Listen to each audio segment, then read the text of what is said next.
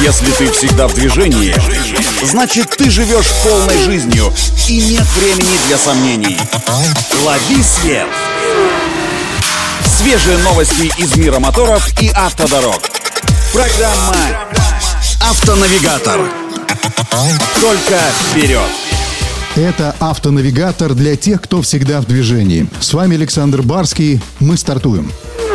Российский холдинг «АвтоВАЗ» продолжает работу над возвращением недостающих опций в свои автомобили. Так, на днях в производство пошли внедорожники «Лада Нива Travel» в комплектациях Black и Off-Road, дополненных камерой заднего вида и расширенной медиасистемой. Она имеет 7-дюймовый сенсорный дисплей и легко интегрируется со всеми смартфонами, позволяя управлять музыкой в машине прямо с них. Чудо техники.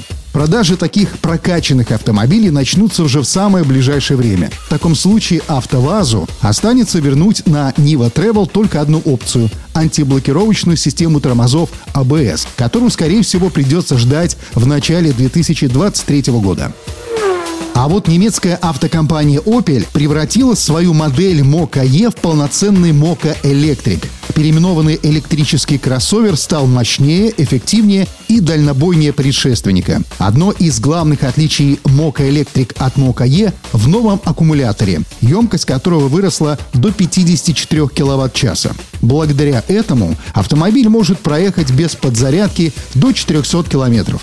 Движение новинку приводит модернизированный электродвигатель мощностью 156 лошадиных сил, который с места до сотни электрическую МОККА разгоняет менее чем за 10 секунд. Максимальная скорость МОККА Electric от Opel ограничена на отметке всего лишь 150 км в час. Плюс ко всему, водителю будут доступны три режима вождения – Эко, Нормал и Спорт. Но вот такой электрокар у них получился. На этом делаем остановку. Удачи на дорогах и берегите себя.